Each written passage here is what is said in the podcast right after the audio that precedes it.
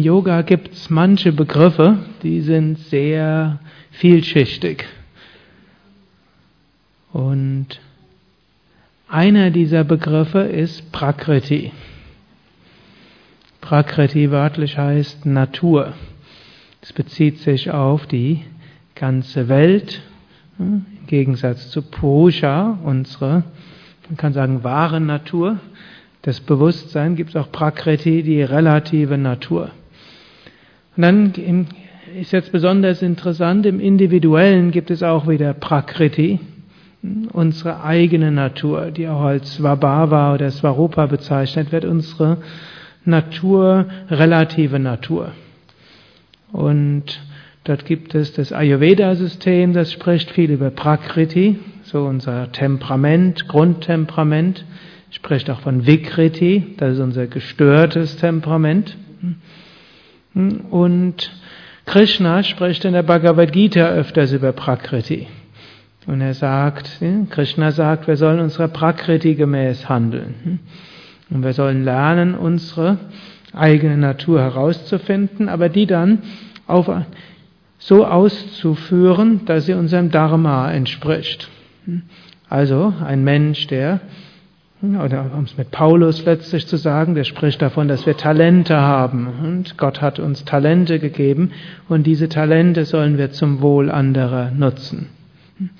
Und so hilft es oft nicht weiter, dass wir uns vergleichen mit anderen Menschen. Wenn wir nämlich mit anderen Menschen uns vergleichen, haben wir vielleicht andere Talente, aber wir vergleichen oft die guten Talente des anderen mit unseren wenigen Talenten. Und wenn wir in bestimmten Situationen sind, hilft es oft zu überlegen, wie kann ich in der Situation mit meinen besonderen Fähigkeiten und Talenten, mit meiner Prakriti, wie kann ich dort besonders gut hm, anderen helfen, anderen dienen, meine Aufgabe erfüllen. Krishna spricht relativ viel auch davon, wir müssen die Prakriti unterscheiden von Raga und Dvesha. Raga heißt mögen und Dvesha heißt nicht mögen. Und Patanjali erwähnt ja auch, Raga ist das, was an Sukha am Vergnügen hängt und Dvesha ist das, was am Dukkha hängt. Oder wie es die Buddhisten sagen, Schmerz ist nicht vermeidbar. Aber wenn wir, hm, wenn wir daran hängen, nicht keinen Schmerz zu haben, dann wird das zum Leiden. Also, wenn wir uns zu unserer Prakriti kommen wollen, wenn wir lernen wollen, unsere Natur zu leben, müssen wir das trennen von unserem kleinen Mögen und Nichtmögen. Ist nicht so einfach. Kann ich auch nicht lösen jetzt in einer Minute. Hm? Hm? Aber es ist eine wichtige Unterscheidung. Wir müssen unterscheiden zwischen, was ist unsere Natur und was ist unser individuelles Mögen und Nichtmögen. Und dann ein nächster Aspekt, und da legt das Ayurveda auch wieder großen Wert drauf, dass wir äh, auch aufpassen, auch wenn wir unsere Natur leben, dürfen wir es auch nicht übertreiben. Denn wenn wir unsere Natur zu sehr leben, dann führt sie zu Vikriti. Also wenn ein Vata-Mensch, ein etwas luftiger Mensch, hm, lebt das vielleicht. Das heißt, er liebt einen flexiblen Arbeitsplatz, unterschiedliche Arbeitszeiten, kreativ, er kann all seine kommunikativen Fähigkeiten einsetzen, ist durchaus eine gute Sache. Aber wenn er es übertreibt, dann hebt er ab, wird nervös, kann nicht mehr schlafen und äh, kriegt dann alle möglichen Krankheiten.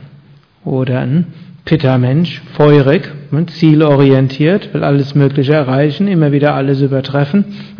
Das ist gut, dass er hm, diese Natur auch lebt und ihn einsetzt zum Wohl der Menschheit und muss natürlich von seinem individuellen Mögen und Nichtmögen abstrahieren.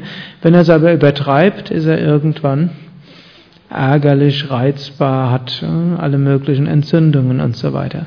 Also er muss lernen auch zwar zu leben, aber nicht zu übertreiben. Genauso beim Kapha-Mensch oder bei allen Mischformen.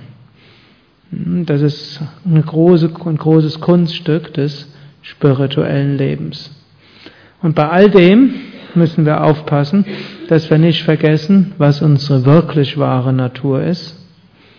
Und der Shankaracharya praktisch interpretiert einfach den Krishna um, müssen wir sagen, wenn in seinem Kommentar über die Bhagavad Gita, dann sagt er nämlich Satchit Ananda Svarupaham, meine wahre Natur ist sein Wissen und Glückseligkeit. Wenn der Krishna irgendwo bei Svarupa spricht, spricht er schon eher über die relative Natur. Aber es ist gut, die relative Natur zu leben, unsere Talente zu nutzen. Es ist gut, sie zu leben, ohne es zu übertreiben, in Balance und in Harmonie zu bleiben.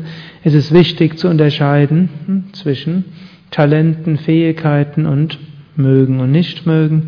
Und bei all dem Bewusstsein, meine wahre Natur ist Sein, Wissen, Glückseligkeit, unendliches, ewiges Bewusstsein, jenseits von Körper, Denken, Fühlen, ich bin der ich bin. Hariam Tatsat.